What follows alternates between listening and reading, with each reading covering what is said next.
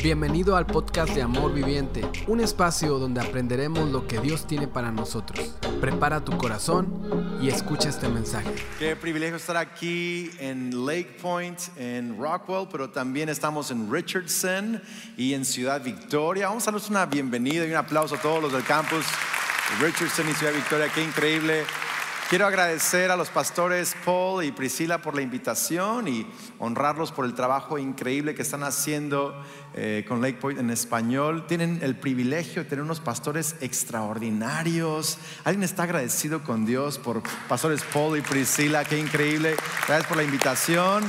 Eh, y mi esposa predicó en el Congreso de Mujeres y en las reuniones de ayer y de hoy en la mañana y hoy me toca a mí. Espero no sea una desilusión después de haberla escuchado a ella, que lo hizo increíble, pero estoy muy contento de poder compartir con ustedes la palabra de Dios y también eh, alegre de poder participar en esta serie más que nosotros.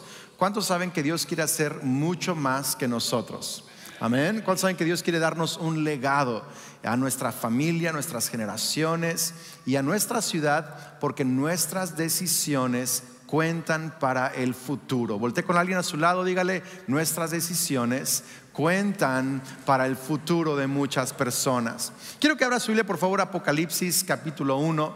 Reciba saludos de México, de Más Vida, de eh, toda mi familia. Un privilegio estar en Lake Point. Ok, Apocalipsis 1, verso 9 dice, yo, Juan, soy hermano de ustedes y compañero en el sufrimiento. Me gusta mucho como el apóstol Juan, siendo apóstol, dice, yo soy su compañero en el sufrimiento en el reino de Dios y en la paciente perseverancia a la que Jesús nos llama. Me exiliaron a la isla de Patmos por predicar la palabra de Dios. Eh, la palabra exiliar es que era prisionero. Me exiliaron a la isla de Patmos por predicar la palabra de Dios y por mi testimonio acerca de Jesús. Era el día del Señor eso es importante notarlo, diga conmigo, era el día del Señor, era el día del Señor y yo estaba adorando en el Espíritu, en el Espíritu. De repente oí detrás de mí una fuerte voz, como un toque de trompeta, que decía, escribe en un libro todo lo que veas y envíalo a las siete iglesias que están en las ciudades de Éfeso, Esmirna, Pérgamo, Tiatira, Sardis, Filadelfia la Odisea, Lake Point, Richardson, Ciudad Victoria. ok, buena onda. Hoy, hoy vamos a hablar sobre estar en el Espíritu. Diga conmigo, en el Espíritu. ¿No, ¿No le ha pasado que alguna vez se viste igual que alguien, verdad? Y dice la frase cristianoide, mexa, andamos en el Espíritu. ¿No le ha pasado eso?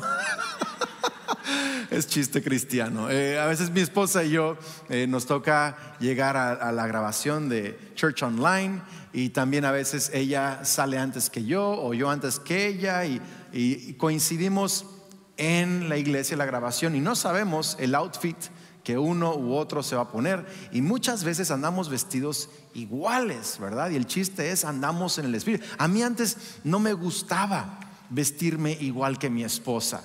Era como que si veía yo que iba a salir ella vestida igual que yo, me regresaba al closet y me cambiaba rapidísimo, porque qué ridículo, ¿verdad? Como gemelitos allí ese nombre. Y, mi esposa le encantaba, mira, no estamos iguales, qué bonitos estamos. Y yo no, para nada. Pero hoy en día ya me domesticaron, ya soy más este normal, ya no me importa tanto y ya de pronto andamos vestidos igual. Y, eh, pero este concepto de, estar, de estar como en, en acuerdo, ¿no? De estar en el Espíritu. Y el apóstol Juan está escribiendo aquí porque él está como prisionero, es muy importante, como prisionero en la isla de Patmos. Y dice, y me encontraba como prisionero en el Espíritu. Me puse de acuerdo con Dios. Eso es muy importante. Hay una historia de un misionero llamado Andrés Brunson, que por cierto me recuerda al pastor Paul y a mí, porque es hijo de misionero en México. Y él de México salió como misionero a Turquía. Y en Turquía plantó una iglesia. Ahora, en Turquía hay mucha persecución por ser cristianos. Y él fue puesto en prisión hace unos años, injustamente, en Turquía por predicar la palabra de Dios, igual que el apóstol Juan, por predicar la palabra de Dios. Y él está en la prisión. Y dice Andrés Brunson que al inicio él estaba muy enojado, muy temeroso, muy frustrado, quejándose con Dios. ¿Cómo es posible que un hijo de Dios, que un siervo de Dios esté en la prisión? Él cuenta que de pronto habían momentos en donde lo ponían en un lugar tan cerrado, tan pequeño, tan confinado, que él no podía cambiar de posición por horas. No podía salir para usar el baño, o sea, era un lugar donde no se podía mover, era tortura. Y él estaba frustrado, enojando, lloraba, estaba quejándose, incluso dudó, dice en algunos momentos, de su fe con Dios. Fue un momento muy difícil. ¿Cuándo saben que cuando las cosas se ponen difíciles, de pronto uno llega a dudar, uno llega a cuestionar, uno llega a preguntarse, ¿por qué? Porque a mí sí soy un hijo de Dios. ¿Por qué, ¿Por qué me está pasando esto? Y cuando él estaba en medio de su momento más oscuro, incluso él dice que pasó algunos meses y él no podía agarrar la onda, no podía practicar su fe, le costó mucho trabajo, pero de pronto Dios lo empezó a inquietar con el versículo que dice, bienaventurados cuando son perseguidos por mi causa. Y la palabra bienaventurados significa dichosos, alegres. Y él decía, híjole, yo no puedo estar dichoso ni alegre en este momento. Pero la Biblia dice que soy bienaventurado. Algo no está funcionando. Entonces Andrés Brunson hizo lo único que sabía hacer y empezó a cantar himnos. O a lo mejor coritos. Alabaré. Alabaré. El poderoso de Israel. Nadie se acuerda de esos. Yo en el, ah, bueno, claro, eh, remolineando y todas esas ondas, ¿verdad? Yo no, sé qué se, puso a cantar, a lo mejor eh, Amazing Grace, Sublime Gracia, pero se puso a adorar allí en la prisión. Y él dice que mientras él adoraba y mientras él cantaba, se empezó a poner de acuerdo con Dios. Empezó a descansar en Dios. Su ánimo empezó a regresar. Su fe empezó a regresar, sus fuerzas empezaron a regresar, porque él estaba en una prisión, pero en su espíritu se puso de acuerdo con Dios. En otras palabras, tu condición física o tu temporada actual no debe determinar la condición de tu espíritu. Tu espíritu puede estar de acuerdo con Dios en cualquier temporada. Amén. Y me encanta eso. Me encanta porque el apóstol Juan está diciendo algo similar. Dice, yo Juan soy prisionero en la isla de Patmos, ha sido exiliado. ¿Por qué? Por predicar la palabra de Dios. Y Juan dice, pero yo estaba en el Espíritu en la isla de Patmos. Y quiero que anote esto, si no ha anotado algo, anote esto. Estar en el Espíritu es estar de acuerdo con Dios. Estar en el Espíritu es estar de acuerdo con Dios o con el Espíritu Santo. Y sabes que tu batalla más grande en la vida va, a ser ponerte de acuerdo con el Espíritu Santo.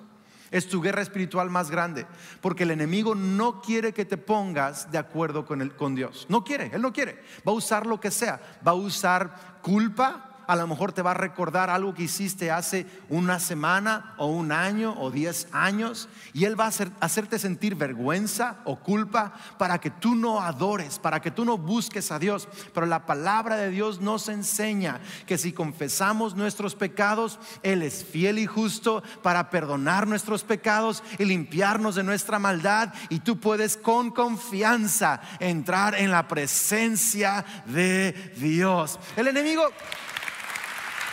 el enemigo no quiere que adores, porque el enemigo sabe que si adoras, vas a ponerte de acuerdo con Él, por lo tanto te mantiene en culpa, te mantiene en vergüenza. Pero tú y yo no adoramos porque somos perfectos, adoramos porque hemos sido perdonados por la gracia de Cristo Jesús. Amén. Qué increíble. Sabes, el enemigo va a usar, el enemigo va a usar preocupación, va a usar ansiedad, las ocupaciones de la vida. Y tengo que pagar los taxes este año, tengo que pagar las cuentas, aquí le dicen los biles En México son las cuentas, acá los biles, ¿verdad?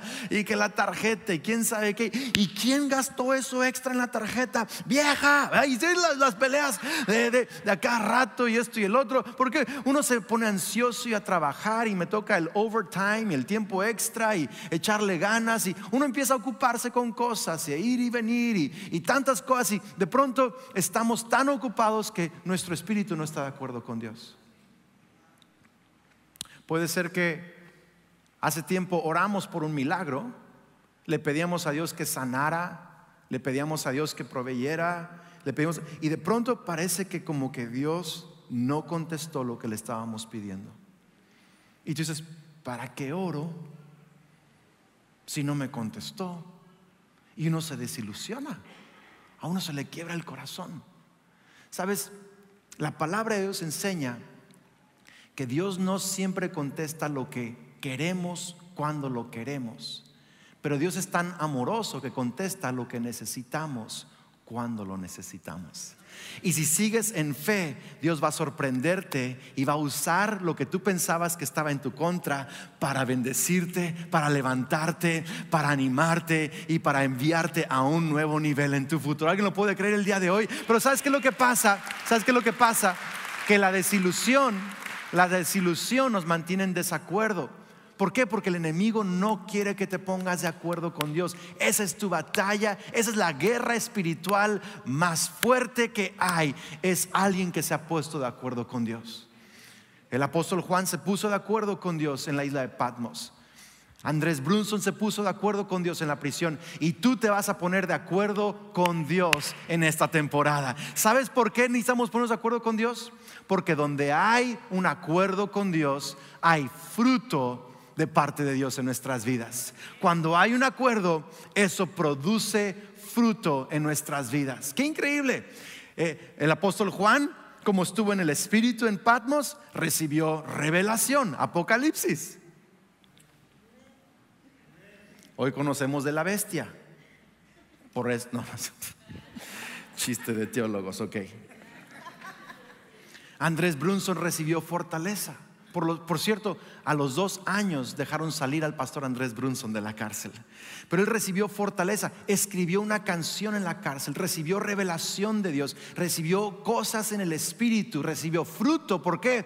Porque aunque Dios no lo sacó inmediatamente de la prisión, cuando él se puso de acuerdo con Dios, Dios le dio fruto del Espíritu Santo en su vida. Y déjeme decirle algo, Dios quiere para tu vida fruto del Espíritu Santo. Quiere producir cosas en ti que, wow, quizá no sabías que era posible. Quiere producir en ti paciencia. Andrés, tú no sabes cómo es este colombiano. y no, sé de qué país son Venezuela, Colombia, mexicanos al grito de guerra. Andrés, tú no sabes, yo no puedo ser, yo no puedo ser amoroso, yo no puedo tratar bien a mi esposa. Tú no sabes de qué familia vengo, tú no sabes, yo no puedo lograr eso. Pero sabes que si te pones de acuerdo con Dios, va a haber fruto del Espíritu Santo en tu vida. Por eso tenemos que insistir en ponernos de acuerdo con el Espíritu Santo.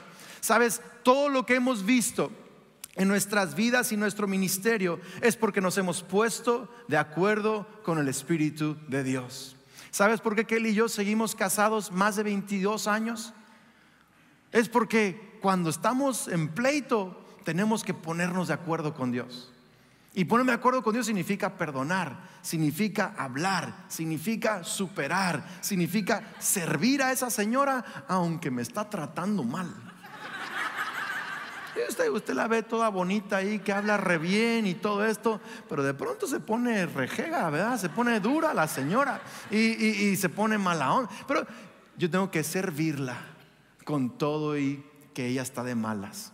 Y luego a veces yo estoy de malas. Sí, porque nos toca a todos. Todos, todos tenemos nuestros días. ¿verdad? Y ella me tiene paciencia y me sirve y me ama. El punto es este que no podemos tener un matrimonio extraordinario si no nos ponemos de acuerdo con la palabra de Dios en el Espíritu Santo. ¿Tiene sentido esto? Hay fruto. Y déjeme decir, quizá tú eres un estudiante, eres un profesionista, quizá tú estás creyéndole a Dios para una empresa, para un emprendimiento, quizás estás creyéndole a Dios para un ministerio, lo que sea. Yo te voy a decir algo, tienes que escuchar la voz del Espíritu Santo el día de hoy, ponerte de acuerdo con Él hoy y vas a empezar a ver fruto sobrenatural, puertas abiertas, cosas darle la vuelta, ideas sobrenaturales, reconciliación viene cuando nos ponemos de acuerdo con el Espíritu Santo. ¿Puedo escuchar un amén a eso, aunque sea? Amén. Amén. Ahora, ¿cómo le hacemos? ¿Cómo le hacemos para ponernos de acuerdo con el Espíritu de Dios? ¿Cómo lo hacemos? ¿Cómo, cómo logramos esto? Bueno, hay una palabra muy interesante en el pasaje que leímos. Dice el apóstol Juan, estaba yo en el Espíritu, dice, era el día del Señor. Quiero que lo veas, está súper importante eso. Era el día del Señor. ¿Por qué es importante eso? Porque el día del Señor tiene tres connotaciones en la Biblia.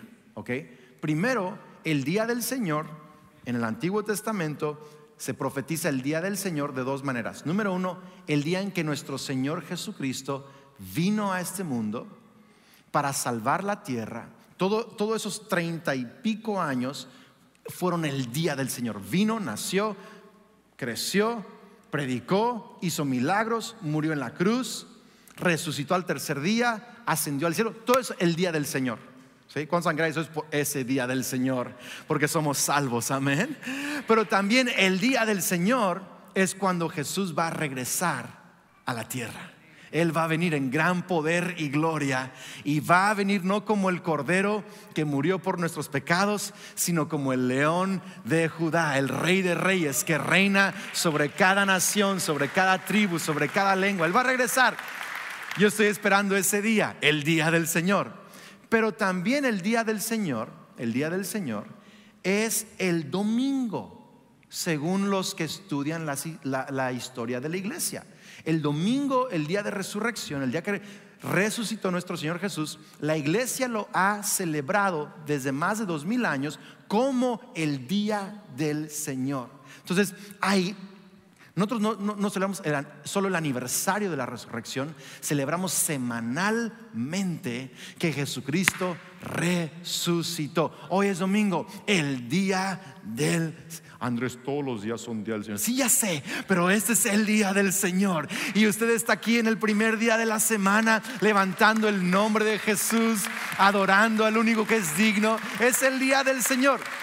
Y el punto es este, que la iglesia primitiva tenía el hábito, diga fuerte conmigo, el hábito, el hábito de reunirse todos los domingos como nosotros para adorar al Señor. Tenía el hábito de reunirse todos los domingos. Y el apóstol Juan está diciendo algo extraordinario. Quiero que lo cheque, por favor. Está diciendo, aunque estoy en la prisión, aunque estoy lejos de donde se reúne la iglesia y me tienen aquí con tortura y con cadenas, aunque no puedo físicamente correr a la iglesia, reunirme con mis hermanos y hermanas, yo sigo manteniendo mis hábitos de poner primero a Dios en mi vida. ¿Me está siguiendo acá, iglesia? ¿Sabes por qué? Porque aunque estaba en la prisión, él seguía con sus hábitos de fe. Y el, punto es este, que muchos cristianos piensan que estar en el Espíritu solo es algo que les ocurre a algunos pastores ungidos. Uy, ese cuate está en el Espíritu. Uy, ese tiene un chorro de unción en el Espíritu. Y está bien que lo usemos, no, no, no los juzgo por usarlo, pero estar en el Espíritu no es un evento temporal, es un hábito personal. Lo digo otra vez, no es un evento temporal para unos cuantos ungidos, es un hábito personal de todos los creyentes. Tú y yo, es solo el hecho de que estás hoy adorando a Dios, unos minutos de tu domingo, te estás poniendo de acuerdo con Dios, por lo tanto, estamos en el Espíritu de Dios. Cada, cada día que tú decides, cada día que tú decides tener la actitud de Cristo, tú estás poniéndote de acuerdo con Dios, estás en el Espíritu de Dios. Cuando vas al trabajo y llegas puntual,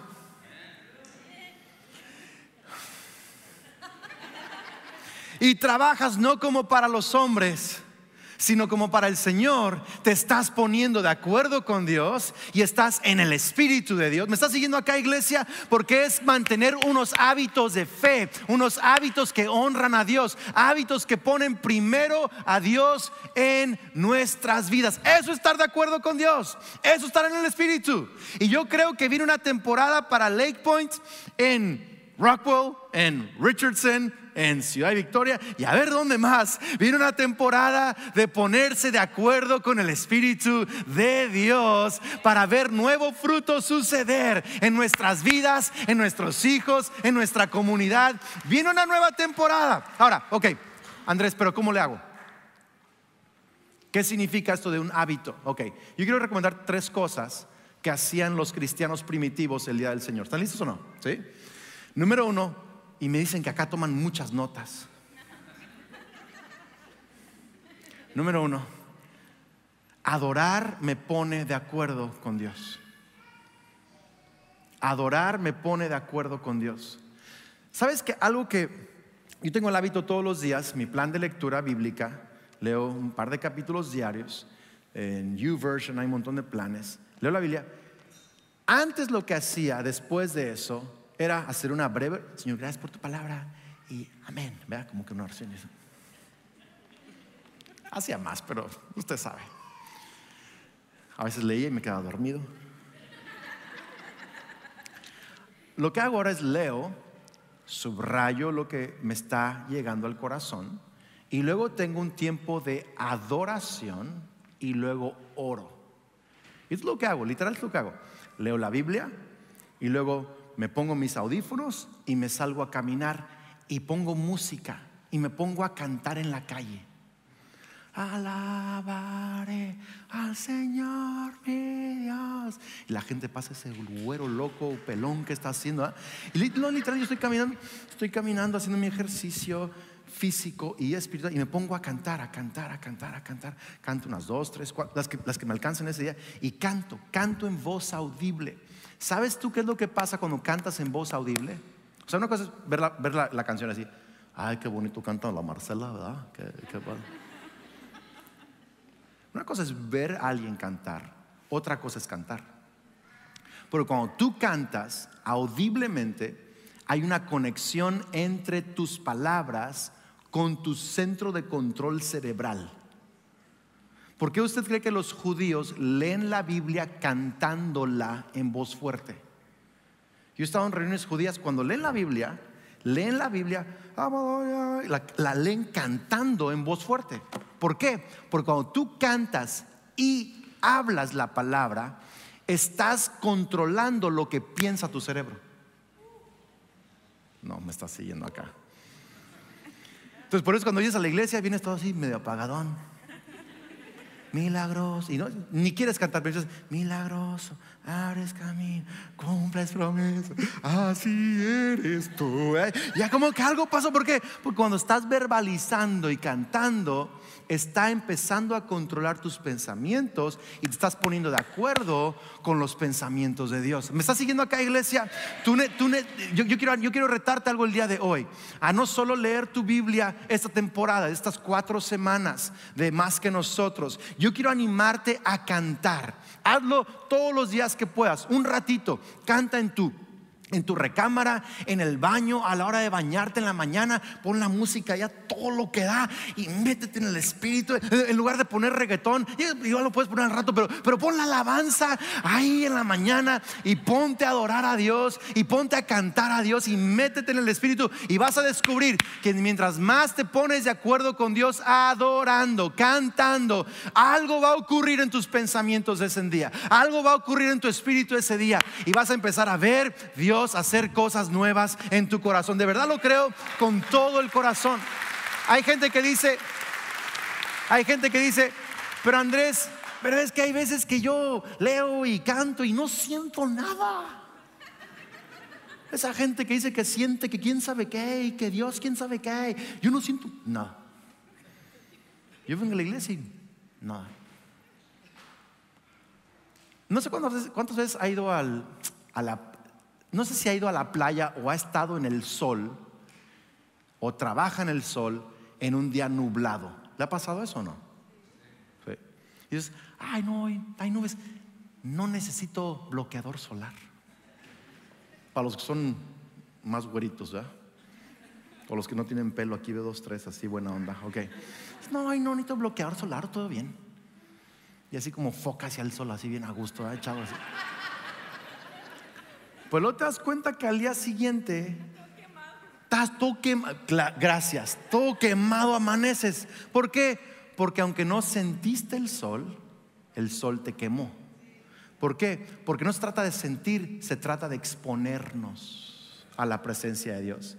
Hoy, aunque no sientas nada, estás exponiéndote a la presencia de Dios. Cuando adoras en la mañana, quizás no estás sintiendo, te estás exponiendo. Y quiero decirte algo, mientras más te expones a su presencia, más te va a cambiar Dios a la imagen de Cristo Jesús. Vas a empezar a ver un poco más de paciencia, un poco más de amor, un poco más de alegría, porque Él te va a cambiar, va a haber fruto. ¿Ok?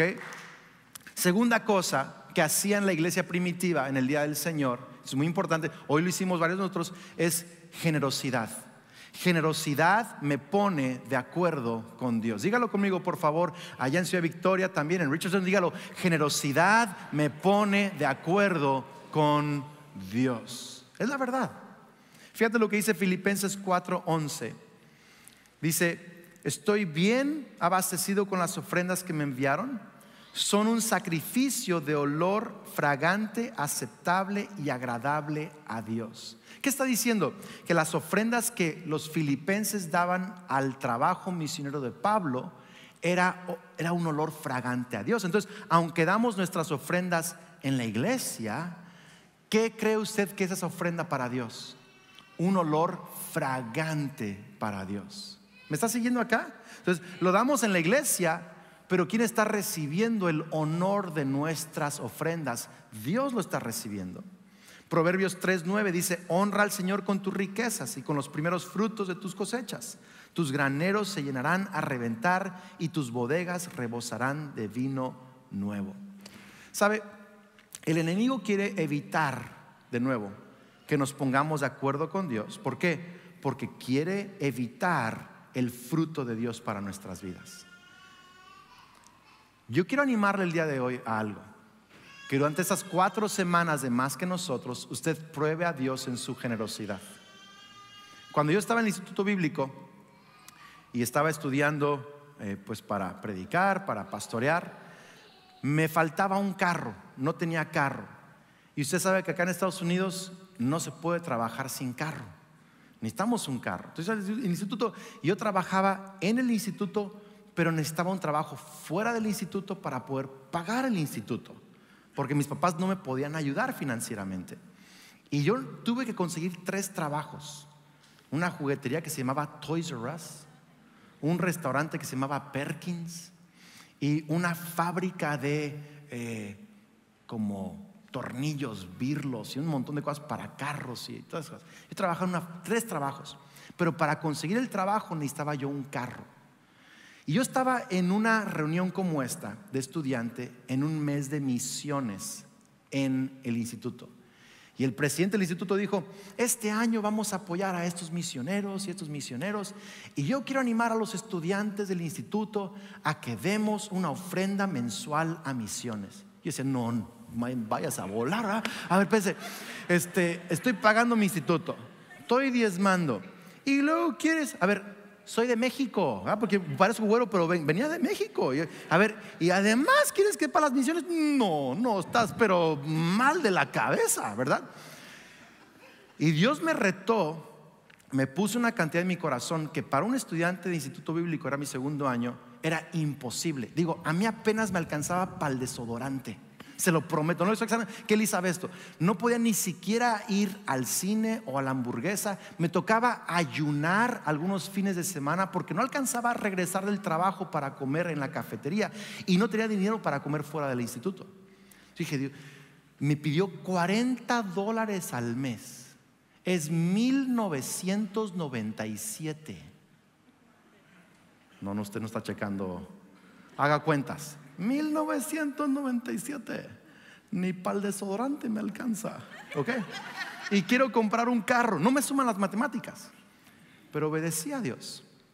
En cuanto tomé la decisión, después de dar mi, primera ofrenda de misiones ese año, me llaman de unos amigos, unos maestros líderes, me dice, Andrés, estamos hablando con una hermana que es misionera, que se va a regresar al campo misionero. Acá tenía un carro usado, diésel, es ruidoso, tira aceite, pero jala. ah, bueno, pues y, se lo quiere vender a un estudiante eh, que no tenga pues recursos. Y me lo dejó, ¿verdad? Barato y a pagos chiquitos en el nombre de Cristo. Ah, bien bonito. Tenía imagínense, entonces Dios me quería bendecir con mejor trabajo y con un medio de transporte, pero primero quería que yo me pusiera de acuerdo con Él. No, no me está escuchando acá. Y yo quiero, yo quiero animarte algo. Ahora que están presentando la iniciativa de más que nosotros. Yo no vi, es más, ni sabía que estaban en eso. Me enteré justo antes de la... Ah, y Dios me puso a hablar de esto. Pero ahora que estamos aquí en esta iniciativa y que estás escuchando más que nosotros, yo, yo, yo quiero pedirte algo. No quiero pedirte que des dinero. Quiero pedirte que le preguntes al Espíritu Santo cuánto quieres que dé. El pastor me pidió, no te pedí nada, yo no te pedí nada, nada. Lo que quiero pedirte es que le preguntes al Espíritu Santo, ¿cómo quieres que yo participe? ¿Por qué? Porque nuestra mente podemos justificar, no, y es que la iglesia de inglés, eso sí tienen varo, que eso le pongan, ya, este, le ¿no? Podemos decir, no, yo, yo estoy juntando para mi carro y estoy haciendo esto. Sí, pero quiero animarte algo. No se, trata de, no se trata de Lake Point solamente, no se trata de más que nosotros, no se trata del mensaje de Andrés o el pastor Paul. Se trata de que tú te pongas de acuerdo con Dios, porque Él tiene fruto para tu vida, para tus hijos, para tu trabajo, para abrirte puertas. ¿Alguien lo puede creer el día de hoy? Dios tiene para ti un fruto extraordinario. Ponte de acuerdo con Él. Y termino con esto, ya se me acabó el tiempo, pero número tres, Obedecer me pone de acuerdo con Dios. Adorar me pone de acuerdo. Generosidad me pone de acuerdo. Obedecer me pone de acuerdo con Dios. Primera Juan 3:24 dice, el que obedece sus mandamientos permanece en Dios y Dios en él. ¿Cómo sabemos que Él permanece en nosotros? Por el Espíritu que nos dio. Si alguien puede pasar al piano, estoy terminando ya con esto. El que obedece permanece en Dios. Y Dios permanece en él por su espíritu. Yo no sé tú, pero yo quiero más del espíritu de Dios. Yo quiero ser más consciente del espíritu de Dios. Quiero más de el poder de Dios a través de mí. Pero sabes, Juan dice, la clave está en que obedezcas cuando el Espíritu Santo te llama a obedecer. Hay muchos de los presentes que Dios te ha estado diciendo, lleva unas semanas, ya perdona ya suéltalo. No, pero Dios me hizo, suéltalo. Te está llamando a quizá tratar diferente a alguien o a cambiar tu lenguaje negativo a un lenguaje de fe. No sé, no sé qué te está hablando Dios, pero obedece. El otro día estaba manejando de regreso a la casa después de grabar el mensaje del fin de semana y me habló una de las líderes de la iglesia. Y es, parte del staff importante con Kelly y conmigo. Y nos llamó y me dice, mi hermano ha tenido ocho, nueve cirugías por un accidente en moto. Pero ahora tiene una bacteria en el hueso de la planta de su pie. Y si no se le cura, estos jueves, si no se le cura para el domingo, el lunes le van a amputar el pie. El lunes van a amputar el pie. Y yo cuando escuché esto, yo sentí en mi espíritu, iba manejando, oríllate, háblale y ora por él en este instante. dije, al rato, Señor, al rato. No, ahorita, ahorita. Y me Dios me ha traído muy a cuerda cortita con la obediencia últimamente. Y me orillé, luego me orillé. Y le llamé por FaceTime, video. Y empecé a hablar con él. Y él estaba de buen humor y todo. Le dije, oye Víctor, hay que darle a Dios la última palabra. Y nos pusimos a orar, a orar, a orar, a orar. Unos minutos con fe, con fe. Para el domingo llegaron los doctores a revisarlo. Él tenía una sonda que le sacaba la bacteria del pie. y la desechaba, salía líquido negro. Para el domingo ya no había líquido negro, era líquido claro. Y Víctor le dijo a los doctores, chequenme el pie, pero a mí Dios ya me sanó. Y le dijeron, pues te lo vamos a revisar, parece que está mejor, pero no sabemos. Vamos a tener que abrirte mañana y te decimos si te lo dejamos o te lo amputamos. Imagínese entrar a cirugía y no saber si sales con pie o no. Y él entra a cirugía, los doctores vieron su pie y cuando salió de la cirugía de la anestesia tenía su pie todavía. Le dijeron, toda la bacteria ya no está en tu hueso y tienes tejido nuevo alrededor de tu pie. Dios le restauró su pie. Pero el punto es este. Que Dios quiere hacer milagros en y a través de ti. Nomás obedece.